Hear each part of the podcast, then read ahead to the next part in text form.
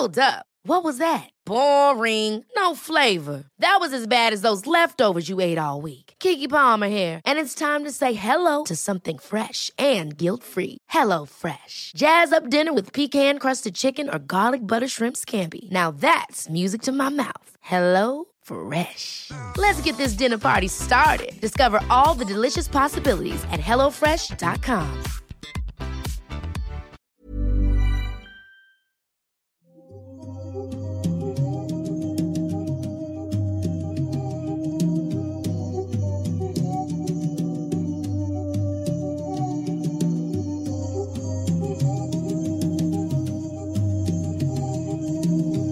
todos, muy buenas noches, sean bienvenidos a este que es ya el tercer episodio de Noctámbulos, este podcast donde estaremos hablando semana a semana acerca de cosas interesantes, paranormales o misteriosas.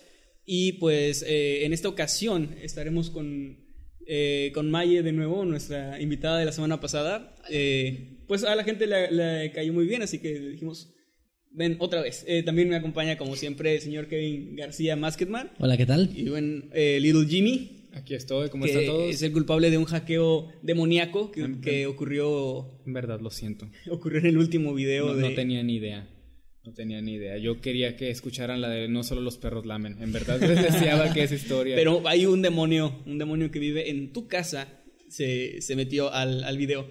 Y bueno, pues sean bienvenidos. Está, estamos muy contentos de estar aquí una semana más. La verdad, se nos ha pasado, creo que bastante larga la semana. Ya teníamos ganas de estar aquí otra vez. Ya estábamos ansiosos.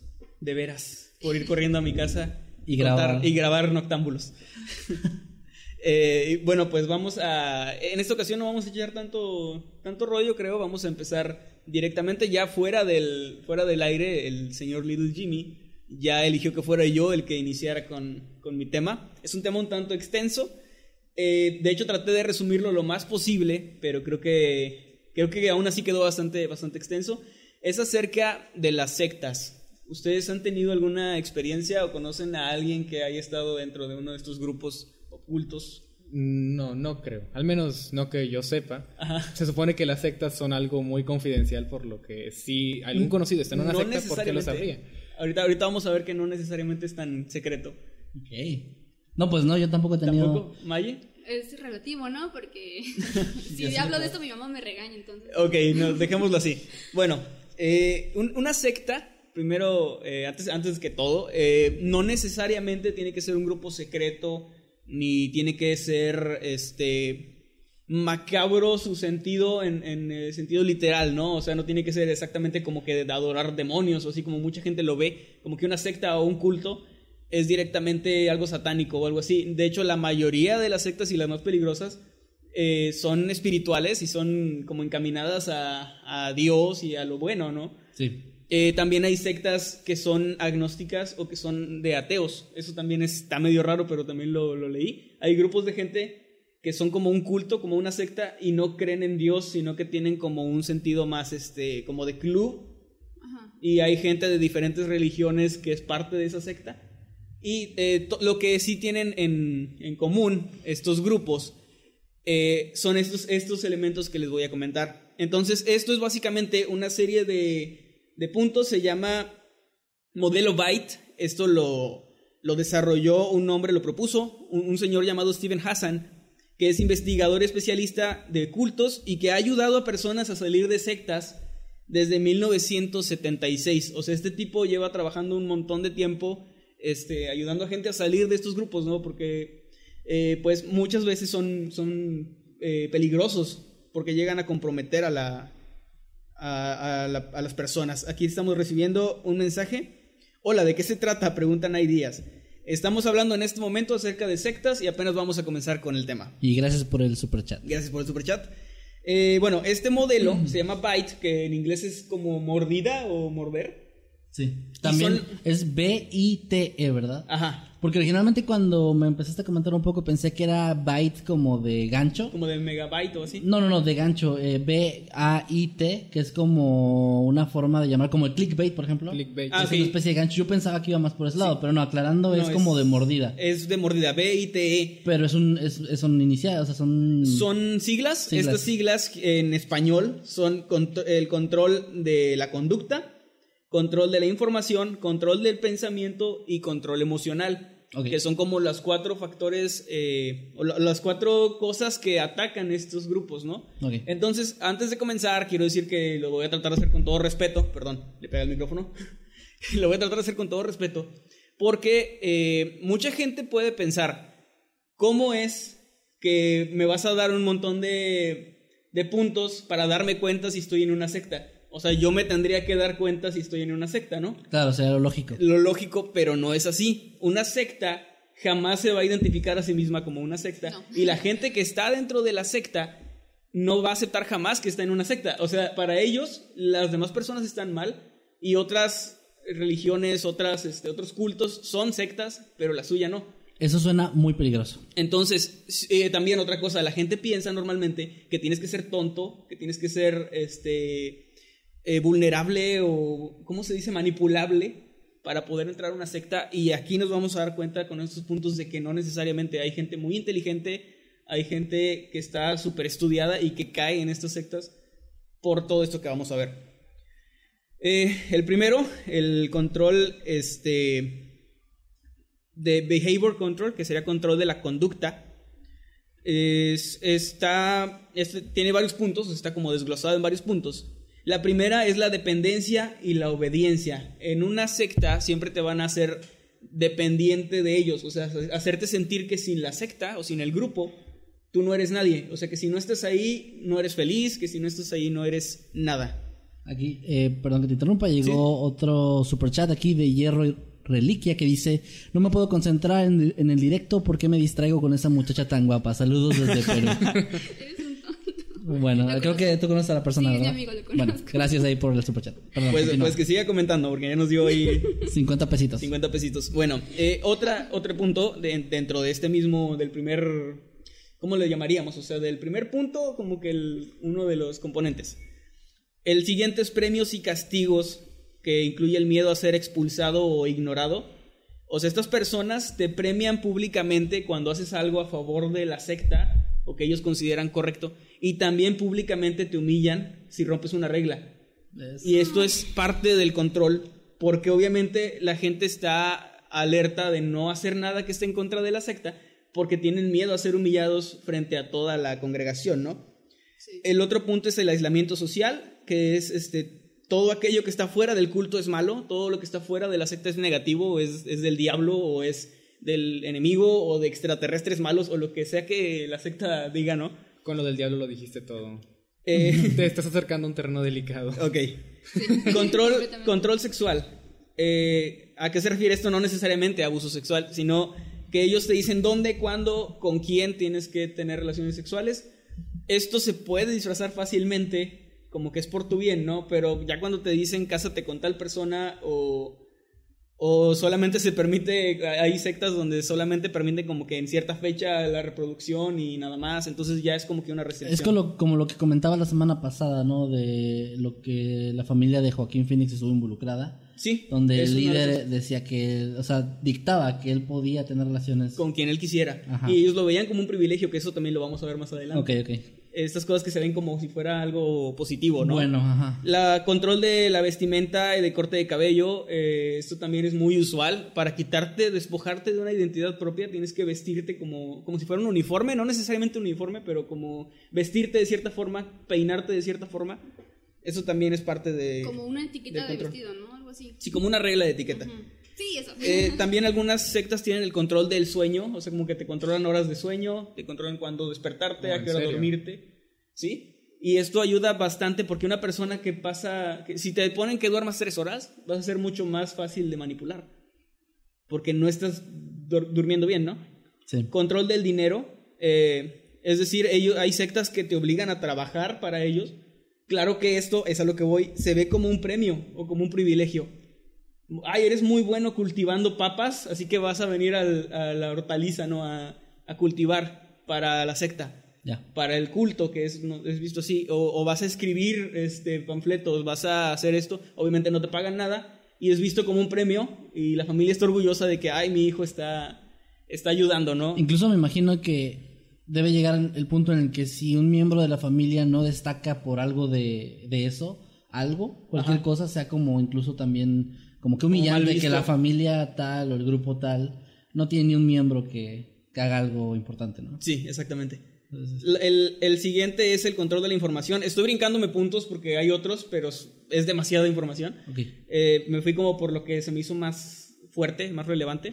El segundo es control de la información. Ellos restringen información, te prohíben hablar con gente que sea exmiembro del culto o que sean... Eh, sonó aquí una ventana, pero no, no sabe- fue el viento seguramente. Te prohíben hablar con gente que haya estado en el culto y se haya salido o con gente que sea directamente detractora, o sea, alguien que tenga puntos en contra. Claro. Está mal visto obviamente que hables con ellos. No te permiten consultar fuentes de información fuera de, la, de lo que ellos consideran como aprobatorio.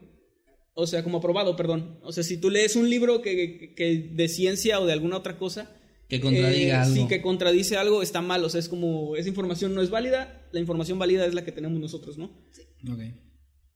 Eh, toda la información errónea, perdón, toda la información externa es considerada como errónea y te dan a entender que todos están en tu contra. O sea, todos los que no son de tu grupo, de tu, De tu culto, secta. están en contra Son tuya. malos, Dice digamos. que te quieren hacer dudar, ¿no? De tus Ajá, que, que a eso voy ahorita. Usan propaganda excesiva y amenazan también con utilizar información en tu contra. Esto es algo que hemos visto, por ejemplo, en eh, la cienciología o cientología, Ah, donde claro, sí. ellos tienen como estas maquinitas que te, que te ayudan como a, a sa- a sacar tu negatividad, tus eh, fantasmas extraterrestres malignos, ¿es en serio? Este, que salen confesando cosas. Entonces, en, este, en esta secta hay mucha gente, es por gente de dinero para empezar. Tienes que tener mucho dinero para entrar ahí. Entonces, hay gente famosa, hay empresarios que obviamente dicen ahí como sus más oscuros secretos. Y en el momento en el que se quieren salir, o sea, si yo me quiero salir y soy un famoso y ya confesé que hice algo ilegal o que me drogo o qué sé, qué sé yo, alguna cosa así, ellos obviamente van a utilizar esa información para amenazarme y decirme, güey, si te quieres salir, ok, salte, pero vamos a publicar esto. Y obviamente tienen un montón de contactos en los medios y vamos a destruir tu carrera, vamos a, o sea, como que está todo, todo bien Y controlado. ya te tienen agarrado. o sea, Sí, de ahí ya no hay vuelta atrás. Eh, te hacen dudar de tu memoria y de tu cordura. Esto también es un punto importante. Eh, ellos te pueden hacer creer que las decisiones que tomas no son correctas, que tienes que consultar siempre con, con ellos, con los líderes o con el líder. Sí, siempre hay alguien también Sí. como el un iluminado, ¿no? Ajá, y te hacen creer que tus decisiones son tuyas cuando realmente te las están imponiendo, ¿no? Ok. Otra, eh, reportar todo sobre ti y tus compañeros. Si alguien hace algo malo, o sea, si ustedes, si nosotros cuatro somos una secta y tú rompes la regla, yo te tengo que delatar. Aunque seas mi amigo, aunque seas mi mejor amigo, Sí. yo tengo que delatarte porque es por tu bien dentro de mi cabeza y dentro de la cabeza de los de la secta. Yo estoy haciendo un bien, te estoy haciendo un bien al reportar que estás rompiendo la regla. Y si se enteran de que tú hiciste algo malo y yo lo sabía y no lo reporté, yo también puedo ser castigado Claro. y humillado públicamente. Esto es un arma muy, muy, muy fuerte porque realmente no puedes confiar en nadie. Si tú tienes una duda, si empiezas a pensar, a cuestionar, no, no, me- no te puedes acercar ni a tu mamá, ni a tu papá, ni a tu mejor amigo a, a decirle, "Eh, güey, tengo esta duda, no sé si el líder realmente es tan bueno como Porque parece te tienen que acusar. porque ellos tienen la obligación de acusarte y de decirle a todo el mundo que estás, eh, que estás pensando mal, ¿no? Que estás como siendo influido. Ellos lo toman como que es algo externo que te está haciendo dudar y también eso se ve como algo malo. Eh, proteger a alguien que rompe las reglas también es castigado. De aquí pasamos al control del pensamiento, que ya se pone un poco más hardcore. Las demás personas o creencias están mal, eso ya lo habíamos dicho. O sea, para la gente de afuera está, está mal y solo tú tienes la verdad. Esto te hace sentir especial, porque tú eres bueno, porque tú eres un elegido, un iluminado. Tú tienes algo eh, que la demás gente no. La demás gente no es feliz, la demás gente está vacía. Sí, sí, sí. Solo tú tienes la verdad, ¿no? Entonces eres uno de los afortunados y eso te hace sentir, este, pues bien. Otra cosa que hacen algunas sectas es obligarte, o bueno, no obligarte porque ellos no lo ven así, pero te incentivan a cambiar tu nombre o, o identidad. Te ponen un nombre de, de secta, ¿no? O sea, creo- Aprobado por ellos. Claro, o sea, es como ahora te vas a llamar Águila del Viento, ¿no? Y, y eso también, este, también es parte del control, o sea, porque ya te están despojando de una identidad y te están dando la identidad que ellos quieren que tú tengas. Ok. Y esto también es peligrosísimo. u- usan lenguaje, los, eh, esto en cuanto a los líderes de secta, que los líderes son súper carismáticos y son como que bien, este, eh, extrovertidos, a diferencia del perfil de un, de un creyente o de un seguidor de la secta, que su- suelen, ah, los hacen que sean como más... que- sí, como que no cuestionen, no quería decirlo así, como que no cuestionen, que sean más callados, que escuchen, ¿no? Entonces el líder siempre utiliza un lenguaje complicado y sin sentido, pero con pseudo profundidad. Sí, no, para aparentar ser como muy sabios. Sí, es como que oh, es una persona súper sabia y yo soy un tonto porque no entendí lo que quiso decir. Conocemos personas así, ¿no? Que utilizan palabras complejas para hacer parecer que son inteligentes cuando realmente no estás diciendo nada. O sea, es como es lo, lo equivalente a que yo te, te dijera, eh, Kevin, proporcioname por favor un poco de tu tiempo para hablarte acerca del receptor de sonido del cual estoy hablando en este momento, Claro, que sí. se encuentra fre- al frente mío. Y es como que, güey, el micrófono está fallando, ¿no? Este, entonces no, Sí. eh, te hacen dudar, cuestionar, eh, perdón, dudar, cuestionar o preguntar cualquier cosa es visto como una debilidad o como algo negativo, influencia del mal, que tu fe es débil, que tu, o sea, que tú eres débil como, como persona porque estás dudando, tú tienes que creer. La incredulidad, el escepticismo es visto como algo negativo. Claro. O sea, tú tienes que creer ciegamente todo lo que te digan y si no, estás mal. O sea, eres una mala persona o eres, eres malo, ¿no? Felicidad artificial, y esto es algo que da bastante miedo.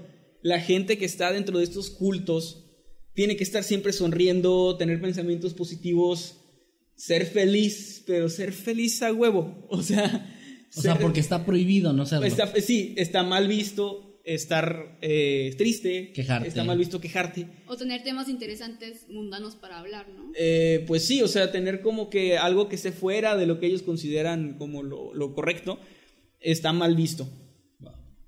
Y vamos a, con el último punto, que, bueno, no el último punto, el último subtema, o no sé cómo llamarlo, bueno, el- eh, es el control ¿Indicio emocional. podría ser el último indicio de que estás Sí, una eh, es que está como dividido en cuatro secciones principales. Con ramas. Esta, sí, esto sería como la cuarta y viene la ramificación. Este, el control emocional. Esto es crearte miedo, pánico a la simple idea de dejar el culto. O sea, de que qué va a ser de ti si no estás dentro de dentro de este de este culto, de esta secta. Si tú te sales no vas a ser nadie, si tú te sales no vas a tener nada, no vas a tener amigos, no vas a tener nadie. O familia incluso porque tienen la regla estos cultos de que si alguien se sale y aunque sea tu hijo no le puedes hablar, o sea, algo así suena muy muy extremo y puede que haya gente que nos está escuchando y que no se la cree, pero en serio esto existe, o sea, esto en serio en serio pasa eh, convencer de que el enojo, la tristeza son pensamientos negativos y que eres alguien malo o alguien que está mal. Eso es similar a lo que vimos hace rato. Te hacen se- sentir culpa, vergüenza y te humillan públicamente cuando haces algo indebido. ¿Por qué es público? Pues porque así tú tienes más miedo todavía de equivocarte. Es como en un trabajo. O sea, si tú te equivocas haciendo tu trabajo como, como Little Jimmy editando. Yo, le, si le he yo lo- fallado a la secta de Mundo Creepy. es, es muy diferente, y esto es en serio, es muy diferente que yo te mande un mensaje y te diga, oye, güey, este, en tal minuto pasó esto y hay que corregirlo, ¿no? A que yo haga un video hablando de que Lil Jimmy es el culpable de esto y, y- y hacer un, un video directamente a la gente hablándole mal de ti o haciendo eso, eso ya es una humillación pública y eso te crearía un miedo extremo a que te vuelves a equivocar y yo voy a hacer eso, ¿no? Estoy aterrorizado en este momento. obviamente, obviamente yo no lo haría. Me siento Pero manipulado. Aún. Aún. Aún no, es, aún no somos una secta registrada. Eh, O a lo mejor eso es lo que tú quieres que pensemos nosotros. eso es lo que quiero que crean. Tal Bueno, todos estos puntos están. va- vamos a, lo, a ya casi al- a la recta final, que creo que yo creo yo que es la parte también fea. Te- ellos hacen algo que a lo que aquí llaman lluvia de amor. Cuando tú eres nuevo en, Eso es un- en estos cultos. No es algo de. No, no es algo sexual. Ah, ok, bueno, perdón. Esa, esa es la ¿Qué lluvia estás de pensando, ah, bueno, señor Masketman? No, es que me sonaba. Me No, contó la primo. lluvia de amor es esto, mira, tú eres nuevo, llegas al lugar e inmediatamente todo el mundo es tu amigo, se acercan a hablarte, te hablan muy bien, te invitan a que la otra semana vamos a hacer tal cosa para que vengas. Vamos a hacer directo. Sí. no, o sea, te invita como que, como que inmediatamente son súper buenos contigo de una manera incluso poco natural, tal vez. Y esto es para comprometerte de alguna forma o, o hacerte sentir como que, ah, aquí todo el mundo es súper feliz, aquí todos son tan amables. Claro. Y obviamente, si ellos te mostraran, aunque no lo hacen conscientemente, pero si te mostraran realmente cómo es todo desde un inicio, creo que nadie, nadie entraría a estos cultos. Sí, me imagino que es como el gancho de, pues incluso, o sea, fuera de, de lo que estás hablando de cultos o sectas, casi en cualquier lugar, eh, como negocios, por ejemplo, eh, de las estafas piramidales, también tiene ese, Sí. ese tipo de... Bueno, hay sectas que son también estafas piramidales. Bueno, o sea, pero me refería a que va por el lado de mostrarte todo lo bueno sin decir nada de lo negativo y que tú mismo te vayas dando cuenta con el tiempo, pero ya no puedas salirte porque ya hay un montón de barreras que te lo impiden o que te afectan o etcétera, ¿no? O sea, es, por ejemplo, invertir en un negocio de ese tipo y que luego si te sales pierdes todo tu dinero y además te vetan de todos los negocios similares. Sí. y- o sea, es algo similar. Bueno, es, es algo así. Eh, también, bueno, esta, esta lluvia de amor lo que hace es, es eso, condicionarte a que ya tienes amigos y eso mismo te hace sentir que perderlos sería algo muy eh, negativo para tu vida y te hace querer seguir ahí. Bueno, sabes, también hay algo interesante porque eh, en la mayoría de las cosas son, son amigables con las personas nuevas, como para atraerlos, pero en otros casos no. O sea, yo siento, pienso, que analizan a las personas quiénes son más vulnera- vulnerables ante eso y quiénes no, quiénes son más difíciles y a veces como que no quieren perder su tiempo en eso y... O, Ah, o incluso para evitar problemas también. ¿no? Eh, Sí. Otra cosa que hacen aquí es segmentar o separar a la gente, clasificarlos. O sea, tú estás, eres nuevo, estás aquí y no puedes como juntarte con, con la gente que está más arriba de tu nivel. Es como lo de los niveles de masones, ¿no? O sea, Ajá, o sea, como que tienes que ir ganándote el rango. Entonces, esto hace que tú quieras subir, que quieras tener más privilegios dentro del culto y por lo tanto meterte más. Y claro, te dan la apariencia de que entre mayor sea el rango, mayores son tus privilegios. Y más mayor- feliz Más feliz vas a ser, más iluminado vas a Eh, estar. tal vez entre más dinero des, más este más rápido vas a subir de rango. Sí, de hecho es algo en lo que estaba pensando. También eh, lo económico también influye en qué tan rápido vas subiendo de rango. Y también entra aquí la influencia. Entre más influyente eres, es más probable que subas más Sí. para, pues, representar más y, lo y que es viene como siendo esta tu- comunidad. tu, lealtad secta. o tu, Claro, tu sí. fidelidad a la, a la secta, ¿no? Como todo esto. Eh, ellos alejan amigos y a familiares de, de quien entró a la, a la secta. O sea, si yo entré, pero mi mamá, mi papá no, ellos eh, ya no son mi familia.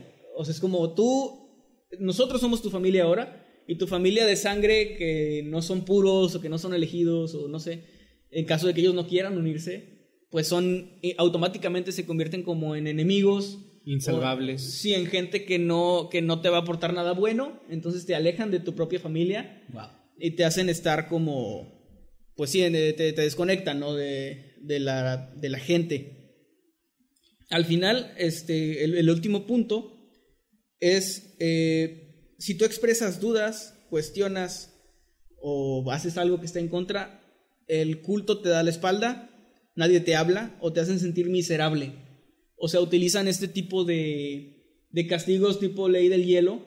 Ojo, que no te expulsan a la primera, Ajá. porque no van a perder a una Es lo persona. que estaba pensando, no, no, tan rápido te dejan ir. Sí, o sea, no es como que hiciste algo malo y te expulsan, sino que haces, haces algo malo y te excluyen, te hacen sentir mal, te, te castigan por el, el tiempo que ellos tengan como definido para esos casos, hasta que tú te arrepientas, pidas perdón o te humilles o lo que ellos quieran que, lo que, la condición que ellos te pongan para que regreses a, a ser parte, ¿no? Y, cuando regresas ya como que como si nada hubiera pasado, como que ya otra vez eres bueno.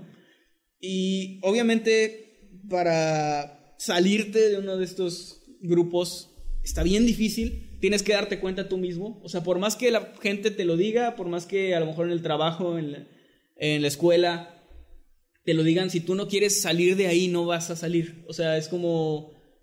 e, Es completamente tuyo. Se requiere de una fuerza de voluntad increíble y tienes que ser muy valiente. Y, y lo, lo peor de todo esto es que no te das cuenta. O sea, aún con todo lo que acabo de decir, a lo mejor alguien que está escuchándonos se identificó con esto, Pero ellos mismos, las sectas, te hacen sentir que si tú tienes esta duda, o sea, si yo te hice dudar, yo soy una mala influencia, o sea, Es como negación. Exacto, es como que no, no, o sea, es porque estoy pensando esto, quito, quito el, este directo, me desuscribo del canal, Porque están, porque están en contra de, Me mí. están atacando. Lo sienten como algo y nos personal. fijamos y ya nadie está viendo el directo. Tenemos menos cin- cinco personas. No, o sea, lo sienten como un ataque, exactamente.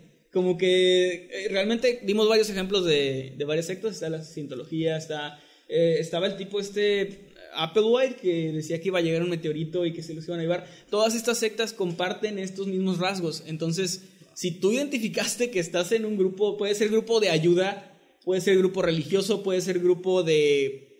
ah, hay unos como para dejar de beber y esto que también son así. O los piramidales que ahorita Los piramidales, si tú ves que tienes una persona que está aquí, que está así, o tu mamá, tu papá, un familiar, o incluso tú mismo, eh, pues piénsalo bien, pon atención, porque realmente puede parecer que no pasa nada, o sea, puede parecer que son tonterías, o que realmente, pues si él es feliz ahí, que esté bien, no pasa nada, pero pues recordemos que hay casos de gente que, eh, que ha terminado muriendo por esto, que terminan quitándose la vida, que terminan haciendo un montón de cosas muy, muy feas. Eh, los de Manson, por ejemplo, llegaron a matar gente en nombre de su líder. Y piensas que no puedes, o sea, como que eso no pasa, como que a ti no te va a pasar. Pero, Pero- pues esa gente realmente no pensó que le fuera a pasar. Pues también ah, no es como que muy aparente, porque por ejemplo, ah, todos los puntos que has estado mencionando son, son horribles, o sea, ¿cómo que me van a alejar de mi familia? ¿Cómo es que me van a manipular ah, mentalmente lo que puedo hacer, lo que puedo decir, lo que no puedo hacer, lo que no puedo decir? Pero, pero no es como que es una cosa y luego otra, es todo a la vez. Y Sí. eso va con el acrónimo, el acrónimo que dijiste de, ba- de BAIT, ba- Bite. BITE, BITE, eh, que es control mental y qué otros tipos de Es controles control, mencionaste? déjame lo leo otra vez. Es control mental, emocional, De de conducta y de información. Sí, o sea, no es solo uno a la vez, es, Es un bombardeo de es todo un esto. bombardeo todo a la vez, eh, por lo tanto tú no lo ves aparente, como bien, bien hemos estado mencionando, tú no te das cuenta y, y esto está sucediendo todo a la vez sin que tú puedas hacer algo al respecto, porque incluso si te dieras cuenta, la misma secta va a hacer que sea muy difícil que puedas salirte y si lo haces van a hacer todo lo posible por destruir tu vida. No, y de hecho, eh, o sea, incluso usan el arma de... Te van a decir todo lo que estás diciendo tú. Te van a Sí. decir que te estoy alejando de tu familia, pero te estoy enseñando el camino, ¿no? O sea... Sí, realmente no hay forma de ganar, o sea, Eh, sí, es- tienen como que todo cubierto, todos los frentes cubiertos de te va a llegar alguien a decir esto para que dudes si esto es malo y esa persona es mala y te van a alejar. Entonces cuando pasa, hay gente que dice, ah, sí, es, es verdad. Ya me habían advertido Me habían esto". advertido que iban a llegar a decirme esto y no, me voy a alejar. Qué sabios son ellos. De hecho, por Sí. ejemplo, eh, hay incluso pues ejemplos muy fuertes como, no me acuerdo ahorita, estaba pensando el nombre de la secta que, que hicieron, bueno, que se terminaron suicidando todos. ¿Johnstown? Y que, ah, esa mera, gracias. O sea, había niños ahí. Había niños y hay audios que se recogieron. Yo, probablemente la gente lo conozca porque ya Dross habló de eso. Eh, hay audios donde se recogieron este, evidencias de que había gente inconforme en ese momento mientras les decían es que denles el veneno a los niños eh, primero y luego Sí. los adultos. Y luego había gente inconforme diciendo es que no, eso no está bien. O sea, hay gente del Sí, culto había que se dio gente cuenta. diciendo que no, y aún así los hicieron. Los hicieron y ahí, escucha, ahí mismo se escucha donde esta persona que estaba hablando como enfrente de todos hacía ver mal a, a eso. Y, y había gente dentro de la secta abucheándolos. abucheando a quien estaba en contra. O sea, es como de, sí, yo voy a matar a mi hijo y si tú no lo matas, estás mal. O sea, eres una mala O persona. sea, llegas al punto donde crees que eso, Eso ya es... no correcto. Y Es eh, si escuchan los audios, esta persona habla con, un, con una autoridad y un tipo de carisma así Sí. tan convincente. Y el hijo Tienes de que puta hacerlo. ni siquiera se, se tomó no. el veneno, o sea, Él no se envenenó Bueno. para nada. Bueno, Pero creo que él hizo esto para porque ya habían ya habían salido a la luz todas las cosas que Sí, estaban sí, en, haciendo. en el caso de Dios ya había gente que se había querido escapar y todo. Habían, incluso habían disparado. le a- dispararon a un primer ministro que era, Sí, no, no, perdón, era, alguien que fue a ver. era un secretario de algo, sí. Y cuando se estaba yendo, lo alcanzaron y lo dispararon. Y fue cuando como que dijeron, ok, ya se O acabó sea, esto. ya iba a llegar toda la fuerza de la ley a arrestarlos y eso. Y este tipo, eh, creo que son los peores líderes de secta, los que se creen todas sus cosas. Porque están los que deliberadamente están engañando a la gente, que ellos saben que es puro pedo lo que están diciendo. Que, ok, son Malos. malos, pero están los peligrosos, que son los güeyes que se creen que realmente son los elegidos, que se creen que son Jesucristo, que son este, un extraterrestre, realmente se lo creen y, y son los que terminan suicidándose eh, Applewhite hizo que varias personas de su culto se castraran y él también, porque no necesitaban los genitales, o sea, Sí. era como era algo mundano, humano, el sexo, así que se fueron a- se vinieron a castrar a México, de hecho eso es algo que Eh, de hecho, creo que eso es algo muy común. O sea, los peores actos generalmente son cometidos por personas que de verdad creen que están haciendo algo bueno. Eh, Sí. Como Hitler. O sea, él de verdad, Pues, tal- de verdad creía que lo que él estaba haciendo era algo bueno para el mundo y que estaba ayudando. Es y- el caso de las Torres Gemelas también, o sea, También. para que tú vayas y, y estrelles un avión, sepas que vas a matar a un montón de gente y, y que creer que es bueno. algo bueno, tienes que estar... Gente o sea, inocente, ni siquiera es en medio de una guerra que igual está mal, pero, o sea, vas a un lugar donde pura gente inocente civiles y no te importa Niños. porque vas más allá tú de, de esas ideas lógicas de, de ética. Tu, tu ideal está más... eh, va más arriba que eso, según tú. Sí, está muy fuerte. sí. Bueno, creo que hasta aquí le dejamos con el tema de, la- de las sectas. Este, ojalá no los hayamos aburrido, pero se me hizo un tema que, además de interesante, siento que podría ayudar, no sé, al menos a una persona. O sea, si hay una persona ahí que nos está oyendo y le llegó este mensaje, ojalá le haya ayudado. Y pues nada, no, no se suscriban, no, no estamos en contra de su, de su secta. Bueno, yo vi varios comentarios señalando a, a un tipo de religión, pero pues para no decir nombres, para no ofender a nadie, pues Sí. nos reservamos esa parte. Este, yo estuve viviendo de cerca, digamos, eh, mucha parte de eso, pero ahora que mencionaron la parte de sectas en forma de negocio, me acuerdo que hace como dos años yo creo, un amigo que tenía me habló, no, nunca me hablan, pero me habló de repente y me dijo que que estaba invirtiendo en un negocio de oro o algo así como ¿De oro? bueno, me echó un rollo de, de- de los, del oro y no sé qué, y yo como que, ah, pues qué bueno, ¿no? Y me dijo que si me quiero unir y todo eso, le dije como que, ah, pues es que no, no sé. Y me mostró como un esquema explicándome todo, y, y literalmente una forma de una pirámide de que haces esto, subes de nivel, no sé qué. Como que, ah, El nuestro es el modelo hexagonal. sí. me mostró un video como ah, tipo no, era un propaganda. trapezoide.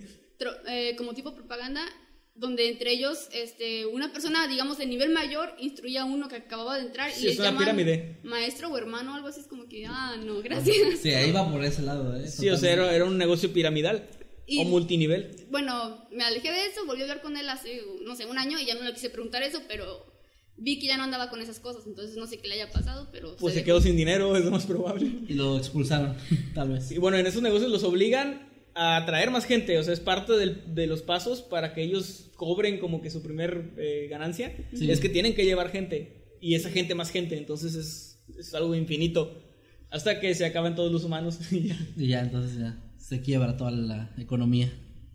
Wow, pues bueno, Bueno. yo creo que fue un buen tema porque la verdad sí está muy fuerte. Este, eh, no queremos ofender a nadie, como dijimos, pero pues hay muchos paralelismos con cosas que o todos conocemos, que todos hemos visto o tal vez vivido y está bastante fuerte, la verdad. Y tomando en cuenta la conversación que hemos tenido, pues uno se puede dar cuenta que una secta no necesariamente, como mencionaste, no se va a llamar a sí misma una secta, no todas. De hecho, le llaman sectas a las demás A las eh, de- creencias que no son la suya. Claro. Sí. Eh, perdón, aquí Z No. Dansky, no sé cómo se pronuncia, es Dansky, nos envió 10 pesitos. Muchas gracias por. ¡Ah! gracias Oh, rayos. Muchas gracias, Z Dansky, por, por este precioso donativo de 10 pesitos. Ahí tenemos para el cafecito. Gracias. Otro comentario que quería hacer con respecto a los niveles es que el tener dinero enseguida te da un estatus ahí, pues un buen estatus, ¿no? Las Ajá. personas que, esta- que digamos, esas como congregaciones pequeñas, eh, tienen dinero y la única forma en que una persona que no posea tanto así ese nivel económico eh, pueda sobresalir es dependiendo qué tanta de- devoción demuestran a, a ellos, ¿no? Si ven que eres una persona muy fiel, muy leal, muy devota, eh, aunque no tengas dinero, como que sube un poquito eso. Entonces, Sí. es la forma en la que se mantiene. Sí, porque vas a ser un buen líder cuando. O sea, las sectas pretenden seguir y seguir. Entonces, si ven a una persona tan. como tan clavada en eso, eh, va a ser una persona que va a poder liderar y estar como a cargo de más personas, ¿no? Porque está súper metida. Eh, Y bueno, pues ahora sí vamos con el siguiente tema, ya para dejar un de ladito esto que estuvo tan oscuro. bastante, bastante tétrico. ¿Quién, quién continúa? El... Pues yo decidí quién iba, así que supongo que le toca al que acaba de exponer su tema. Ah, bueno. Ah, bueno, vas Kevin. Ok, muy bien. Pues bueno, alejándonos un poquito ya de los temas de sectas y esas cosas, yo investigué o traje una nota más como paranormal, un misterio, digamos. Vi que estuvieron muchas personas ahí pidiéndolo en, en los comentarios, entonces ahí va.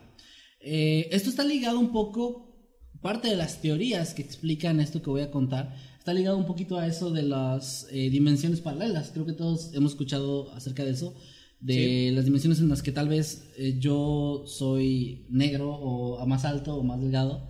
O sea, esta dimensión. O sea, no, yo. Ah, sí. Entonces, eh, esas, digamos, infinitas posibilidades. Y el cómo muchas personas a veces fenómenos paranormales o fenómenos aparentemente inexplicables lo relacionan con esto. Este, el título de este tema es El hombre de Tauret. Tal vez a algunos les suene porque es algo bastante conocido. Pero bueno, la historia ocurrió en julio. ¿Me estás diciendo que hay un multiverso? sí, exactamente lo que estoy diciendo. Ocurrió en julio de 1954 en el Aeropuerto Internacional de Tokio.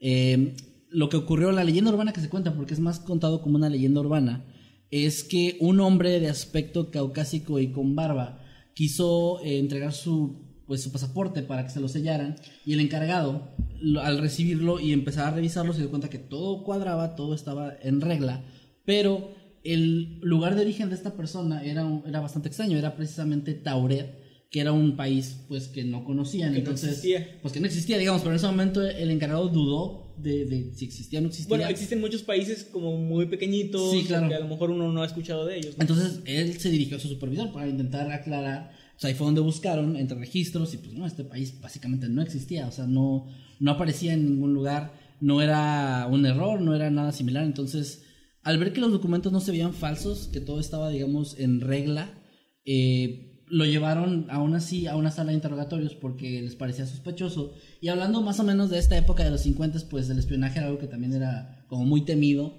por los países. Estaban y- en plena Guerra Fría, ¿no? Exactamente, y recién acabando la Segunda Guerra Mundial pocos años antes, recuperándose apenas de los ataques, etcétera, estaban como muy, muy paranoicos. Entonces lo llevan a una sala de interrogatorios y ahí lo empiezan eh, los oficiales a, a cuestionar de, de dónde proviene y que platique, pues, digamos, su versión de los hechos. Y ahí es donde el hombre dice que le parece sumamente extraño, o sea, él se siente como agredido porque dice, ¿cómo, cómo no van a conocer de dónde soy? O sea, Mi soy- país. Mi país Sí, es Tauret, o sea, es- existe desde hace mil años.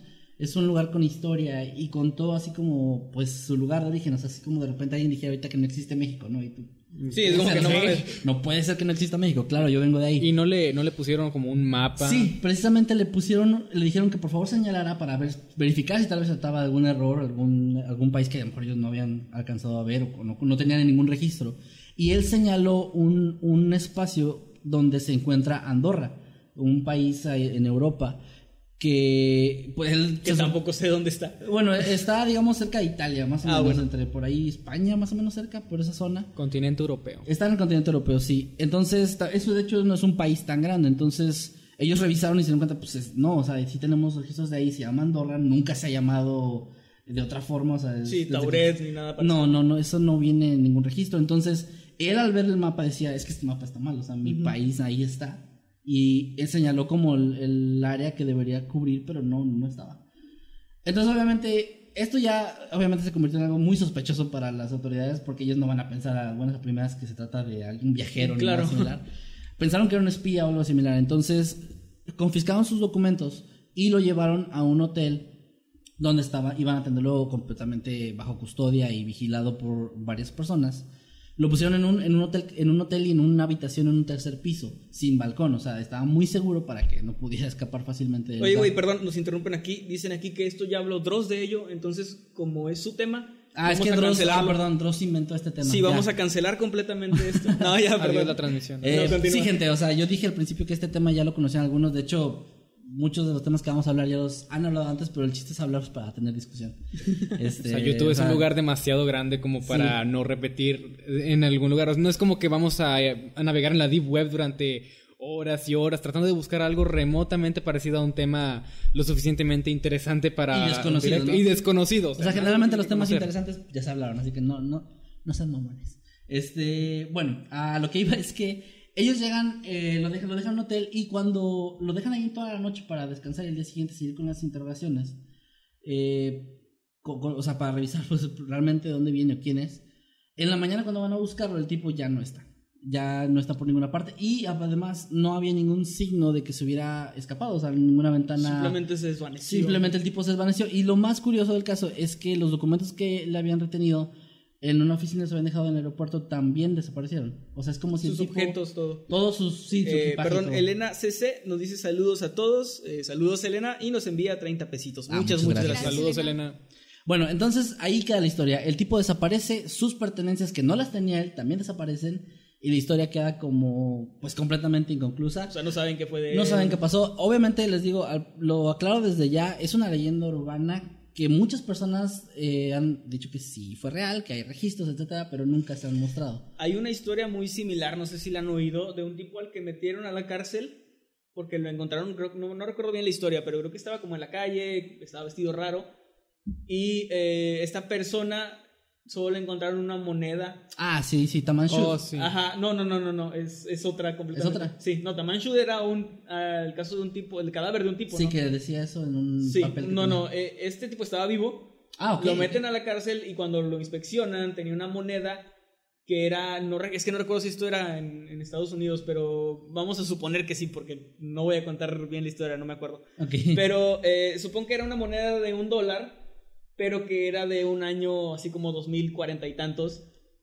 Entonces él decía que no sabía cómo había llegado ahí y cuando lo, met- lo metieron a la celda y al ratito volvieron y el tipo ya no estaba, ni la moneda, ni nada. O sea, simplemente eh, algo similar a lo que comentas, ¿no? Sí, bueno, yo iba a contar una historia muy parecida a la que acabas de mencionar. A ver, pero yo la a lo mejor era esa misma, pero bien sí, contada. Sí, no, a lo mejor era- a lo mejor todo, todo es como en la misma historia, pero contada con diferentes Claro, como una ¿verdad? leyenda, Como una leyenda que ciertos detalles se van se van cambiando conforme pasa de persona a persona. Bueno, yo escuché y va a sonar muy fantasioso y quizás vamos a decir es falso tan pronto lo diga, pero creo que vale la pena. Yo escuché que esta anécdota Es de la moneda Es muy fantasioso. bueno, a- aún, aún no comienza. a ver, Que se la encontraron a la persona que ejecutó a John F. Kennedy.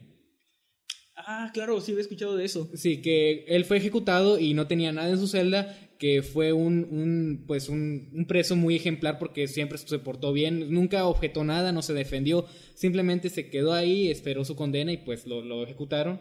Y al final lo único que pudieron encontrar en su celda eh, de cosas personales, porque, o sea, el tipo era tan raro que no tenía ni un, ni un dibujo en la pared o algún tipo de Como personalidad. si fuera un espía o algo Sí, así. al- algo así. Y lo único que pudieron encontrar era una moneda ah, de un año, obviamente, del futuro. Ah, no me acuerdo exactamente cuál era el año, pero tenía también en, en su acabado un rostro que ah, nunca pudo ser identificado.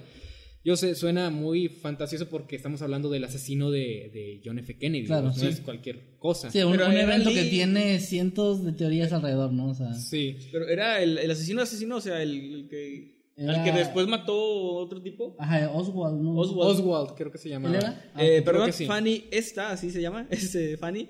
Eh, dice saludos desde California, escuchando, escuchando, escuchándolos me ayuda mucho a practicar mi español. Sé que tengo mucho que aprender, en especial el escribirlo. Un gran saludo, Fanny, muchas gracias por los Gracias, cinco Fanny. pesitos o son dólares. Inmediatamente me siento con una gran responsabilidad de tener que hablar bien Ahora para que puedas hablar aprender. Hablar correctamente. hablar Sí. correctamente. Y yo que soy un naco. bueno, eh, pues sí, eh, la historia Hasta aprender na- nacoñol. Eh, bueno, entonces la historia, eh, fíjate, lo que ustedes contaron me gusta porque son leyendas que se parecen, son leyendas que se asemejan. Lo de Tamanshut también es otra historia muy similar. Sí. De, de gente como, digamos, o sea, que los hechos y todos los detalles no dan para una explicación fácil, ¿no? O sea, porque muchas veces sí puede ser como un espía o algo similar, pero hay casos en los que de plano no hay como una explicación lógica, o sea, es difícil encontrarla y es lo que a mí me parece interesante, porque pues bueno, obviamente si uno trata de ser escéptico es como pues no ha pasado, o sea, no hay registros. Bueno, excepto ese caso que tú mencionas sí debe haber registros, porque pues... Pues yo me imagino, y eso es a lo que iba. Um, al ser un caso tan, pues, tan, tan conocido, porque hablamos de un asesinato demasiado, demasiado conocido, um, debería haber algún tipo de registro. La moneda debería estar en exhibición o En algún lugar, en algún lugar ah, de estudio. Pero sin embargo, no tenemos nada más allá de la leyenda que se cuenta alrededor de esto. Así que ¿Será real? Probablemente no, pero sigue siendo muy interesante. Pues eso, ese detalle de que se oculten cosas siempre termina siendo, creo yo, como combustible para los conspiranoicos de, pues es que lo ocultan para que uno Ah, no sepa bueno, la y verdad. de hecho el tema que voy a tocar en unos momentos, ¿verdad? Un Sí. adelanto, va a ser muy conspiranoico, así que vayan preparándose, ¿ok? Perfecto. Pues bueno, no, realmente es, es, es la historia que quería contarles. Lo, lo estuve investigando y me gustó mucho el. Me gustó mucho la historia porque sé que es una leyenda que ya se repitió. De hecho, hay un libro que ya alguien, eh, un autor, escribió para complementar esta historia, obviamente ya con ficción y etcétera. Pero les recomiendo que lo vayan y lo busquen porque pues es una historia bastante interesante. Es una leyenda muy conocida, sobre todo allá en Tokio, que así como leyendas aquí mexicanas que se Sí. cuentan de pasó y yo conozco a alguien que estuvo ahí, o sea. Ajá, es como que yo conozco a alguien que estuvo en cuando este hombre de la otra dimensión vino. De la otra- que es, por cierto, es una de las teorías que tratan de explicar esto de que venía de otra dimensión y simplemente fue como una especie de invasión de otra dimensión en la que se juntó ese momento y, Y en luego- algún, en algún momento del universo volvió a acomodarse y él regresó. Sí, que es también algo muy ligado a los eh, glitch en la Matrix, fallos en la realidad, que también lo- los tratan de explicar como con eso de, de dimensiones paralelas que a veces se cruzan y, y ocurren cosas extrañas. Pues bueno, ah, por ejemplo, todos los videos que hay de, de pajaritos que no se mueven, que te parecen inertes en el aire, cuando la realidad es que simplemente pues eh, el viento no deja que avancen los Sí. pobrecitos. O los helicópteros que luego se ve como que se mueven muy lentas las aspas, pero es un efecto visual. Igual es un efecto visual. Puede Pero, pues, ser muy expli- explicable o puede ser también algo completamente insólito dependiendo de tu perspectiva y de la forma en la que pienses. Al final, cada quien es juez de todo lo que pasa a nuestro alrededor. Sí, como siempre, pues igual estas historias, sobre todo las leyendas, quedan más a criterio de ustedes si las quieren creer o no y lo que quieran concluir, pues ya cada quien tendrá su propia idea. Porque pues es una historia que no se puede, digamos que resolver así de simple. Y ya es todo lo que, es todo por la parte de mi tema. Muy bien. Eh, me toca acá elegir quién sigue, ¿verdad? Sí. Yo digo que continúe Maye para dejar Vas, la parte conspiranoica de Osvaldo para el final. Bueno, yo estaba viendo en los comentarios que preguntaban si en algún momento íbamos a hablar de terror o si todo iba a ser este puro. ¿Qué estás hablando tú? De sectas y de... Bueno, de secta. Y pues un misterio, digamos. Sectas, desaparición. misterios. Bueno, yo tengo una parte, digamos, de terror. Es algo que vi en la semana pasada en los comentarios. Vi que varias personas hablaban sobre un poquito de leyendas de su país. Entonces pensé en una que fuera general, pero que no fuera la llorona porque es como que muy usada. Eh, y se me ocurrió pensar en la cegua. Bueno, yo no sé de dónde eh, son las personas que nos están viendo ahorita, pero me imagino que todos en algún momento llegaron a escuchar sobre la cegua. Eh, es una leyenda que tiene varios orígenes y se remonta a la época colonial. Eh, una de las variantes es que era una mujer muy bonita, pero muy pobre, que se la pasa renegando, se la pasaba renegando sobre su su pobreza, era grosera con sus papás. Entonces, una vez eh, la invitaron a un tipo de baile por un muchacho hombre que era muy galán, entonces no, lo- no la dejaron, no le dieron permiso, se enojó, quiso golpear a su mamá y en ese momento fue maldecida. Eh, se escuchó una voz que dijo que tendrá, bueno, la maldición, ¿no? De que tendrás cara de caballo, muy bonita por Ah, fuera, bla, bla. Bueno, Como maldición de Disney, ¿no? Sí. Bueno, esa es una de las de las de los orígenes. El otro habla sobre una mujer que era como esposa del hijo de Tlaloc, algo así, Eh, y que al entrar en guerra, pues el hijo se fue, ¿no? A, a las batallas y la mujer anduvo, pues, de amigable con muchos hombres. Amigable, Sí, Amistos. Tenía muchos amigos. sí. muy social. Bueno, fue, fue este. Y fue maldecida por el. por Tlaloc, ¿no? Este, maldicionó su aspecto, eh, condenada a vagar, eh, atormentando a hombres, eh, en su mayoría mujeriegos, borrachos. Y bueno, yo creo que todos saben un poquito de eso, ¿no? bueno, eh, Oye, yo no soy hombre. Ah, sí. Sucede que la vez pasada que fuimos a, a Ciudad de México, mi familia, la mayoría es de allá, la otra parte vive en Puebla. Bueno, mi abuela nos contó a Kevin y a mí eh, una historia que le pasó a, a su abuela. Viene siendo mi tatarabuela, ¿verdad? Creo. Sí, tú, tú. Bueno, Perdón, Unicornio Arcoiris nos mandó 10 pesitos. Gracias, Unicornio Arcoiris. gracias. Muchas gracias. Bueno, la historia cuenta que ellos eh, en esa misma casa, eh, antes de que se colonizara bien, digamos, el lugar. Eh, vivían en un tipo de bosque. Eh, no sé si alguien es de por ahí, pero si es así, se ubicaban más o menos enfrente del Cerro del Peñón, que es un, digamos, volcán pequeño porque es como un cerrito, pero tiene actividad volcánica. Entonces de ahí bajan los arroyos de, bajaban los arroyos de agua caliente. Bueno, Ay, qué chido se oye eso. Como para bañarte en un arroyo de agua caliente. Sí. bueno, eran lugares como muy remotos, rodeados de árboles y todo eso. Sí. Y la abuela de mi abuela se casó pues por segunda vez. No, no tengo idea de qué le pasó a su primer esposo, que yo creo que era mi tatarabuelo. Pero el hombre que tuvo como esposo después era un hombre pues borracho, golpeador, como era de Como costumbre. Era un hombre de los, de los 50 No, yo creo que era inicio de los 1900 o finales de 1800. Ah, ok. Ok. Entonces era un hombre promedio Sí. de la época. Era de costumbre. Bueno, el, el tipo, eh, le digo el tipo porque pues nada, no es nada mío, ¿verdad? Nada más tu. Bueno, no, no, no era tu es tatarabuelo, como tatarabuelastro. sí. Y tu tatarabuelastro. bueno, este acostumbraba a, a golpear a mi tat- tatarabuela y todo eso. Ellos vivían con más familia. Eh, el tipo pues iba a las cantinas, eh, regresaba muy noche a, a, a la casa y regresaba nomás a, a golpear a, a mi tatarabuela, ¿no?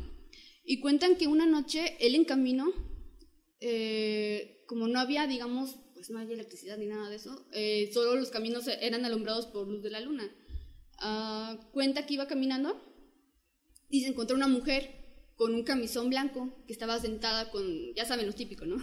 con el cabello largo, Sí, negro.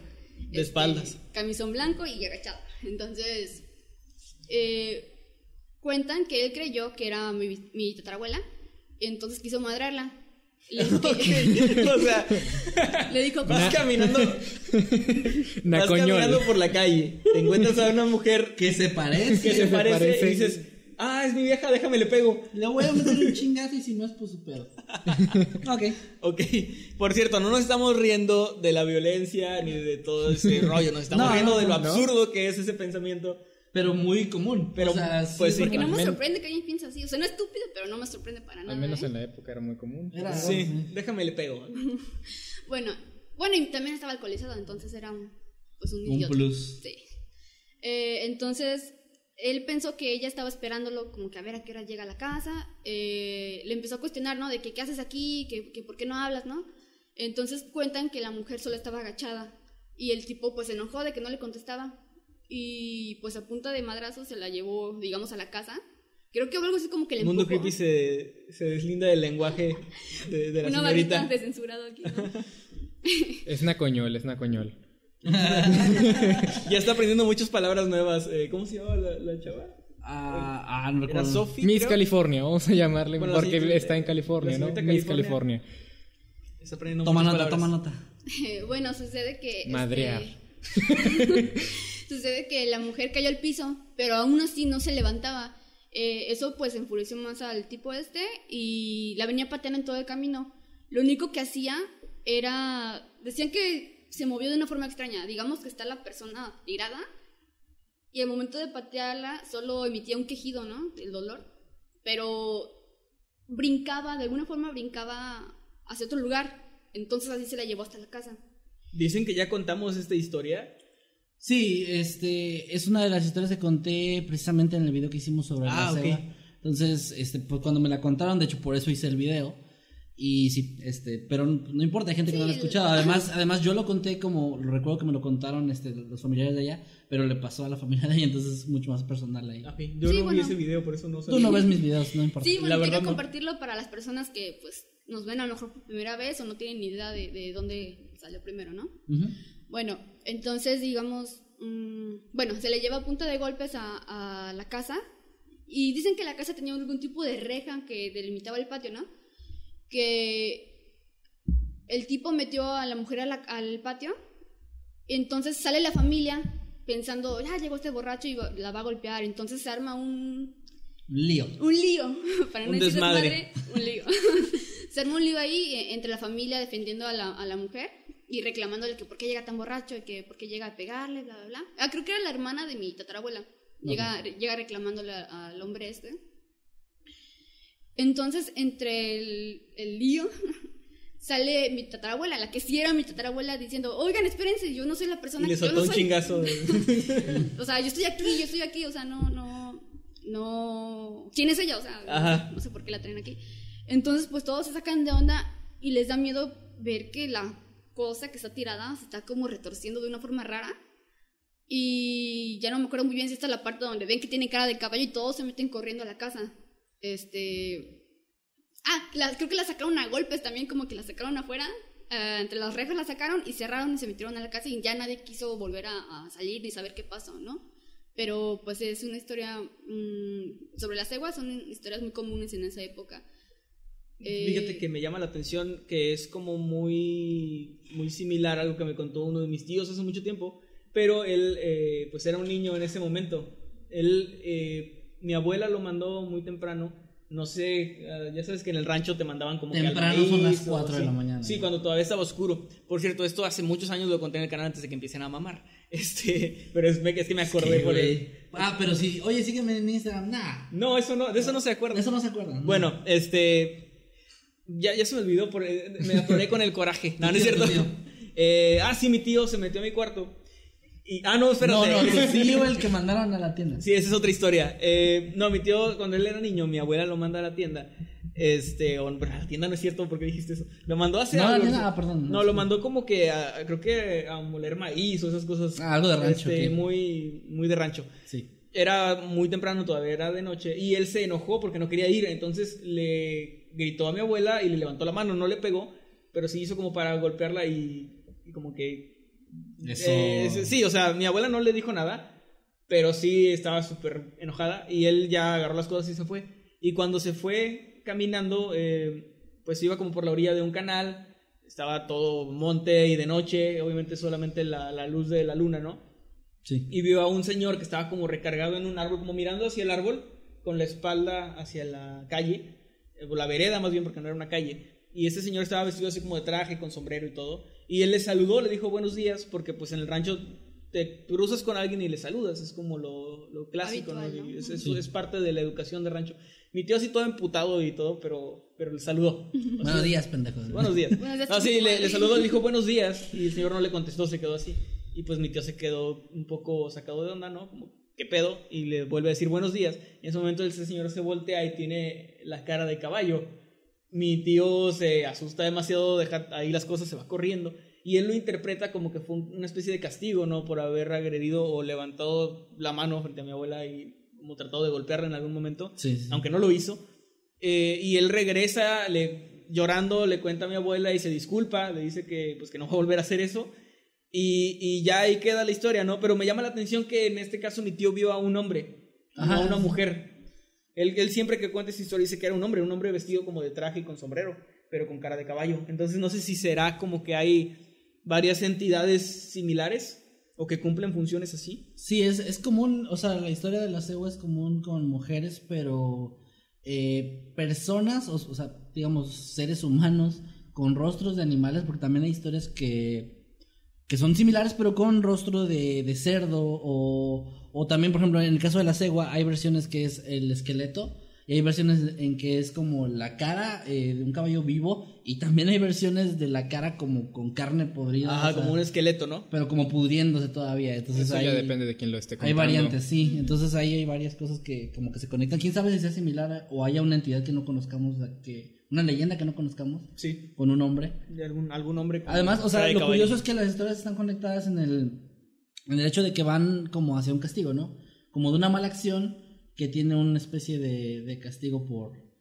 Sí. Bueno, digamos que la entidad castiga por, por eso. Quizás todas las historias vienen de un, de un solo lugar, pero conforme fue pasando el tiempo, se, fue, fueron, se fueron creando variaciones de esta, ¿no? Ah, Sí. La llorona.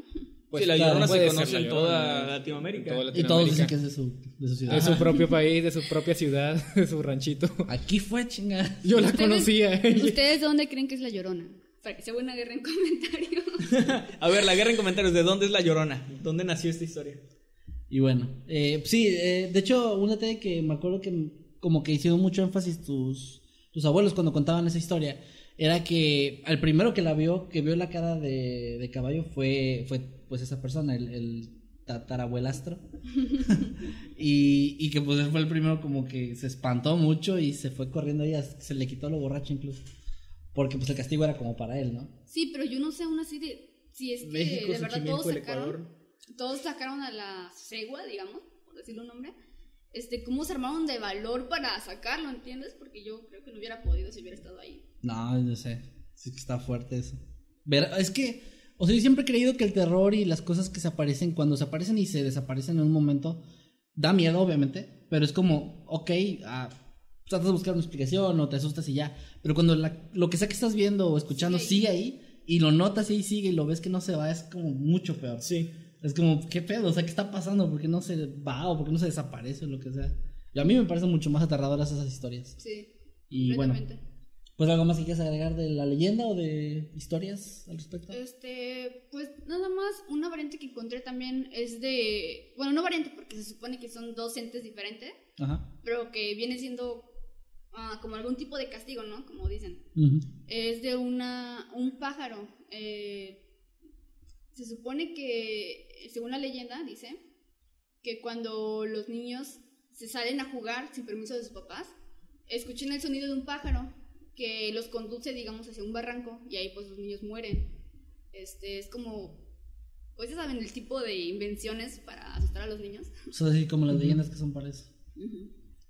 Como el hombre del saco y... Sí, el coco, ¿no? Bueno, el coco es el más... Bueno, aquí en México es el más común. El coco. Ajá. El señor del costal. El robachicos. El coco, el que se mete muchas drogas. Sí. Ese da miedo. El Eh, robachicos también. Pues bueno, vamos entonces con el tema del señor Little Genie. Ok, bueno, Vamos a ponernos conspiranoicos. ok. O sea, por los Todos gorritos de aluminio. de ¿eh? aluminio, Ok, sí. hubiera estado bien chido. Primero que nada, un gran, gran disclaimer, porque no, no queremos que los comentarios digan lo que pues, seguramente van a decir si no menciono esto. Este- este- Como que ya lo van a decir. Sí, este tema ya lo tocó aquel youtuber que no quiero nombrar, pero ya todos sabemos quién es. Y lo tocó recientemente. No tengo que decir quién es. No, no va No, no, no, no, no. Bueno, hoy es 14 de septiembre. Ajá. Ah, ya hace dos, tres días, el 11 de septiembre se cumplieron 18 años. 18, Ah, claro, sí. del- 18 atentado. años Las Torres Gemelas. del atentado de las Torres Gemelas. Am, es, fue el mayor atentado terrorista de la historia, no solamente, en- creo yo que no solo de Estados Unidos, sino de, de todo el mundo, de toda la historia, porque murieron a ma- arriba de 2.000 Bueno, personas. depende de cómo lo veas. Porque la bomba de Hiroshima no fue precisamente una bomba de amor. Este, Ah, ¿no? Pero, Ah, pero como es lo era que dicen los libros pero de historia. pasó a es que como era en guerra, no lo ven como, Como un como acto Claro, terrorista. lo ven como un acto que terminó una guerra. Un, Sí. un acto de guerra. Pero pues murió un montón de gente que nada que ver con, o sea, pueblos que, que no tienen nada que ver. Pero bueno, es el mayor ataque de... Pues Pues, dejémoslo en Estados de- Unidos porque sí. Sí, sí, vamos a dejarlo así. De Estados Unidos, ok. Porque ahorita van a salir acá en Xochimilco. eh, Y se está encubriendo. No les importa lo que pasa en Estados Unidos. acá se inundó mi cuadra. Bueno, Bueno, entonces. ¿Dónde me había quedado? que bueno, que es el atentado más grande. fue el atentado más grande que ha sucedido en la historia de todo Estados Unidos. Sin embargo, como es algo muy conocido y ha sucedido solo una vez, no, no tiene un paralelo dentro de ese país, ya aclarando ahora sí, Ujú. Han surgido un montón de teorías conspirativas y creo que ustedes aquí, todos aquí, sabemos cuál es la más famosa que hay a- hasta ahora. ¿Cuál es? Que desapareció un diablo en las. en Bueno, esa es la segunda más famosa. Ah, Que eh, Delfín hasta Delfín hizo su, su cumbia Su de las Torres Gemelas. Ay, esa es la tercera más Ah, famosa. ¿Es ¿Quién la lo hizo? ¿Y por qué lo hizo? bueno, no, ya, que fuera de broma. No, Así que fue un autoatentado. Que fue un autoatentado, ¿ok? No es algo extraordinario porque es algo que se ha dicho desde hace mucho tiempo, Sí. pero con lo que ha sucedido, ah, sucedió de hecho a principios de este año, pues todas esas teorías conspiranoicas que realmente a veces sonaban que no tenían ni pies ni cabeza, pues da más en qué pensar si tomamos en cuenta lo que pasó a principios de este mismo año 2019. Ok. Bueno, para empezar tenemos que eh, tenemos que iniciar hablando de del hacking. Todos sabemos qué, qué es un hacker Y sobre todo, sabemos la diferencia entre un hacker de sombrero blanco y de sombrero negro. Sí. Los de sombrero blanco son los que se dedican a, a infringir en las redes de distintas compañías para luego decirles, hey, estás haciendo esto mal, aquí es como tienes que arreglarlo, o hey, encontramos esta falla aquí, arréglalo para que, pues para, para que no pase lo que podría pasar si alguien de sombrero negro llega y hackea tu red. Y eso es lo que hacen los hackers de sombrero negro. Se dedican a robar información, secuestran la información y la venden a cambio de, de, de no revelarla o de no hacer algo con dicha información. Claro. Nada más para porque están hablando ahí en un super chat. Ok, ah, Maniac León nos dice qué chido que justo vea a Jimmy. Un saludo a todos. Un saludo, un saludo, Maniac León nos ha mandado 20 pesos a través del super chat. Muchas gracias. Gracias. La apreciamos Gracias. de verdad. Gracias. Bueno, ¿dónde estaba? Ok. Estos hackers de sombrero negro, más en particular, son de los que voy a hablar porque hay un grupo, o al menos había un grupo llamado Dark Overlord.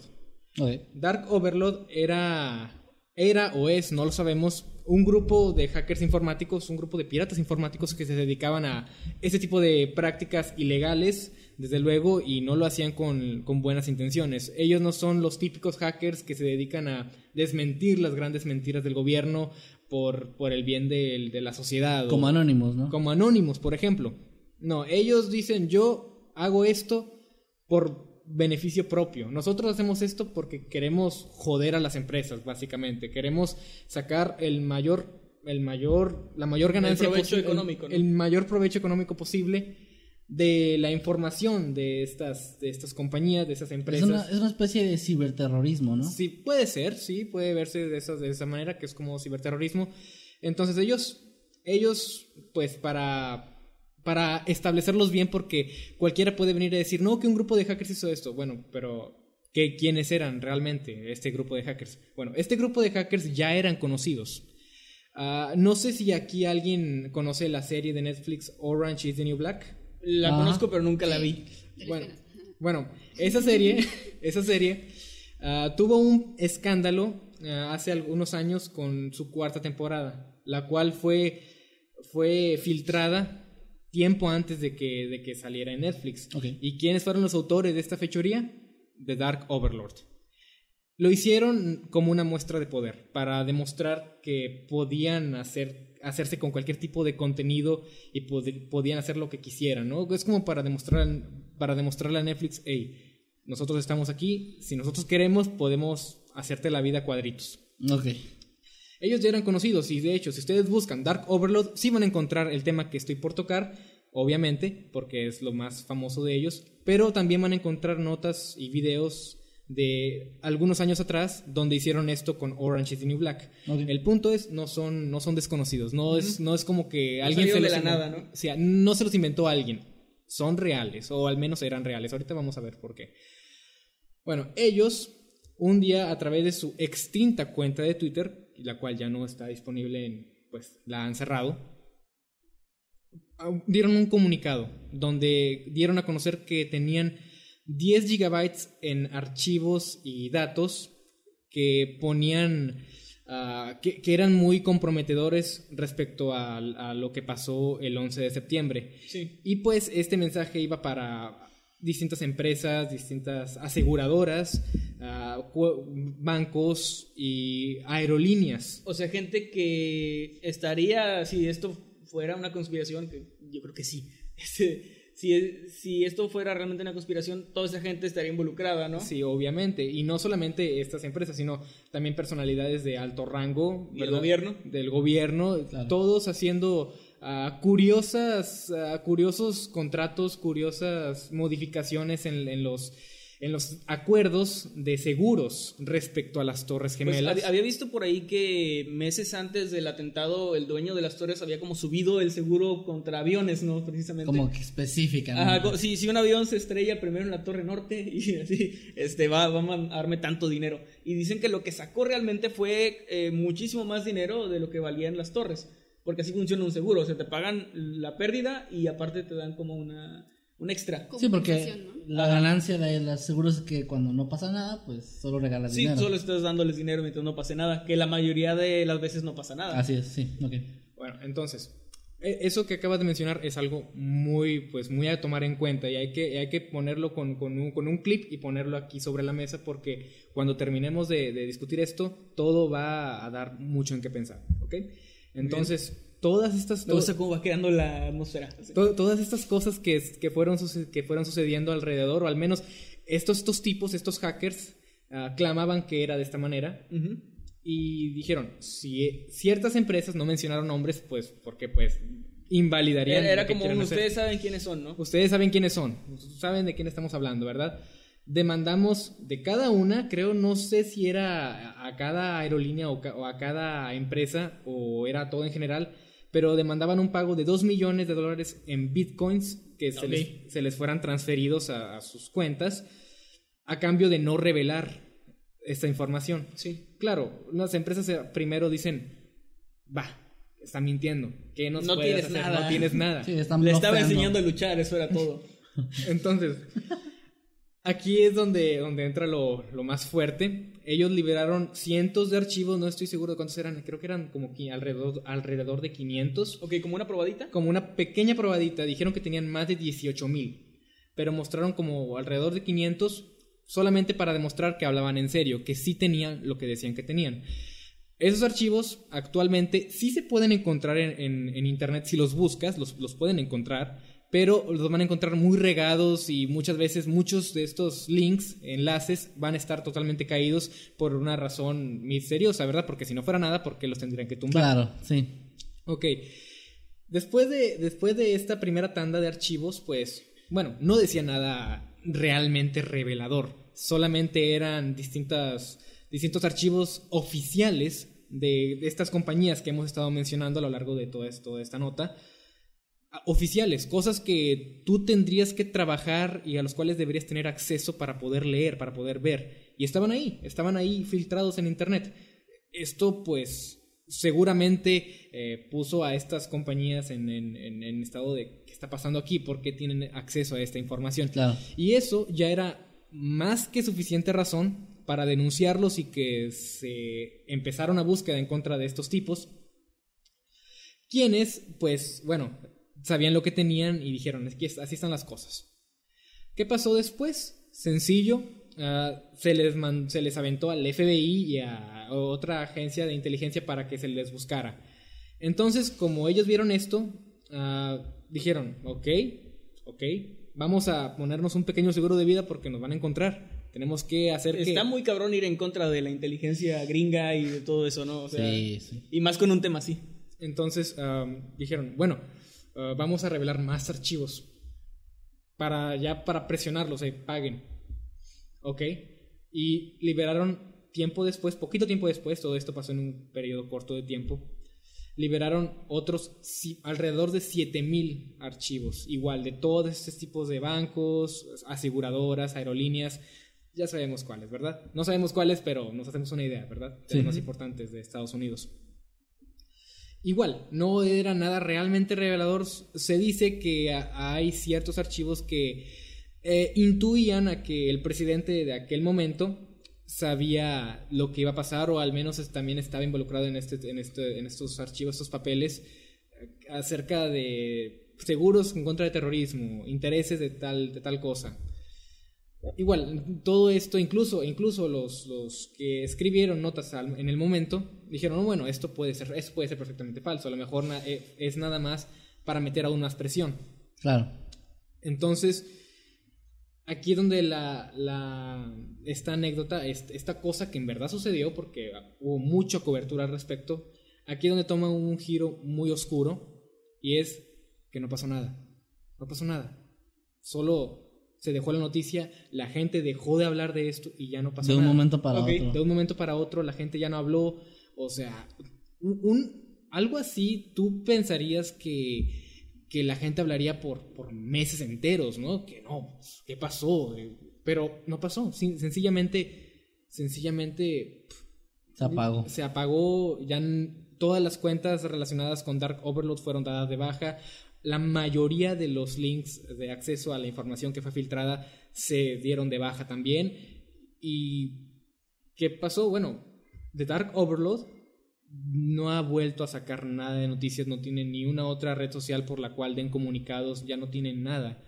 Lo cual me parece bastante, bastante sospechoso porque no es si hubiera si fuera si, si, hubiera sido un grupo de hackers inventados por alguien verdad que fue esto orquestado por, por un grupo de personas pues bueno lo entenderías no, no tenían pasado tampoco tenían futuro pues es obvio que fue falso pero cuando tú ves al pasado de esta de, de, la este organización. grupo de esta organización dices bueno ellos en verdad filtraron la temporada 4 de esta serie porque Sí. fue un hecho fue una noticia entonces, ¿ahora dónde están? Tú pensarías que ellos seguirían en línea porque pues son un negocio, al final de cuentas no pueden sencillamente sencillamente mentir al respecto, inventar todo esto porque para empezar es muy delicado con lo que están jugando. Es demasiado delicado como para que fuera una broma o fuera algo mundano, algo que de lo que nos olvidáramos. Además, una broma o algo falso no llamaría la atención de las autoridades. Ellos mismos se darían cuenta como que no, no, no, esto no, No. es real y lo ignoran. Porque Sí. hay grupos que también dicen en internet que tienen información de cosas similares. Nadie les hace caso, no pasa nada porque no tienen realmente ninguna relevancia y lo único que querían era llamar la atención. Pero en el caso en el que ya involucras al FBI y a todos estos grupos y eh, estos servicios de inteligencia que ya están involucrados y de repente, ¡pum!, se apaga todo. Sí, pues, Eh, aquí, un- perdón, perdón. Guadalupe Guerrero McKinney nos dio 20 pesitos. Gracias, Ah, Guadalupe. Muchas gracias, Guadalupe. Gracias. muchas gracias. Eh, perdón, continúa. Bueno, pues sí, sencillamente desaparecieron, no se volvió a saber de ellos, lo cual te da, da mucho en qué pensar porque qué pasó. ¿Qué, qué pasó con estos con estos Sí, o sea, como que hubo ahí, eh, pues lo silenciaron de alguna forma, ¿no? O les llegaron al Eh, precio. o les llegaron al O precio. siempre sí les pagaron, claro, puede ser. Aunque, oh, bueno, Es que conociendo es cómo es Estados Unidos. Ese sí es lo que iba a decir. Es curioso porque incluso eh, personas de Anonymous o esta persona, eh, ¿cómo se llama ahorita? Se me fue su nombre, el que hizo un una filtración súper grande de Estados Unidos.